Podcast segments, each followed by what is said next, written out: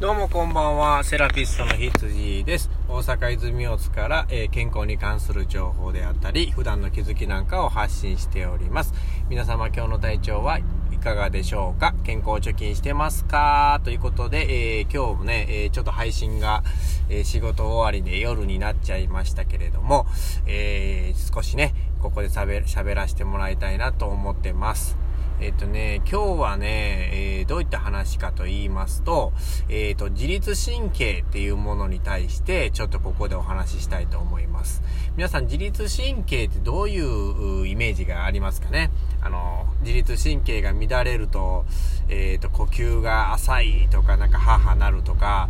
え、眠れないとかね、またまた胃腸の調子がおかしくなるとか、なんかまあ人によってイメージは、えー、いろいろと、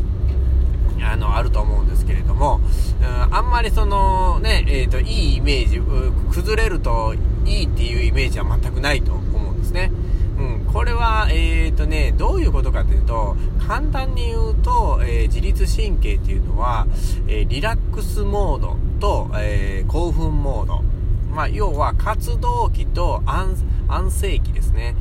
これがちゃんと、えっ、ー、と、一日の中で、えー、生活の中で、えー、オンオフというバランスが取れてるかっていうのが自律神経になります。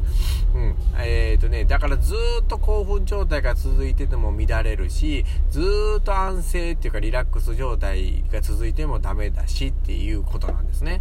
これは、あの、頭の中の消化体っていうところが司ってるんですけれども、えー、たくさんね、乱れちゃうと症状が出ます。まあ、さっき言ったみたいなね、えー、まあ、眠れないですよね。代表的なもので言ったら眠れない。あとは、あの、便秘になるとかね。うん、そうですね。あとはなんか頭痛が起こったりだとか、もちろん肩こり、腰痛、そういうものも全部自律神経がね、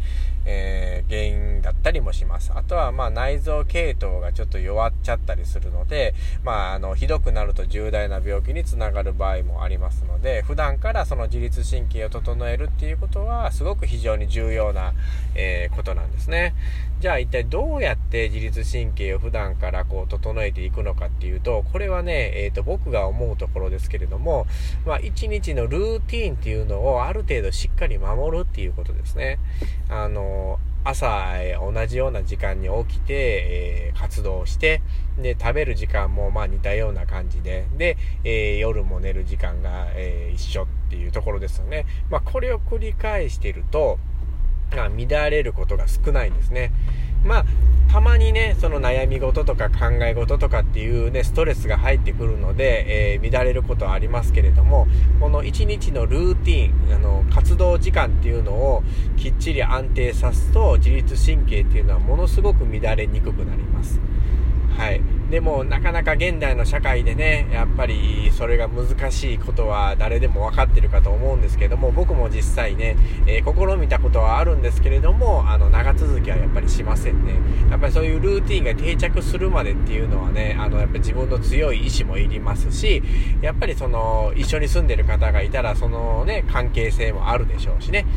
うん、でもできるだけ意識はね、持っといてもらえたら、えー、いいと思いますんでね、これがまた健康貯金への第一歩となりますので、皆さん、えっ、ー、と、今日の話が何かのお役に立てたら、えー、嬉しいかと思います。今日はね、えー、この辺にしたいと思います。また次回のお話をお楽しみにしてください。えー、セラピストの羊でした。ではでは。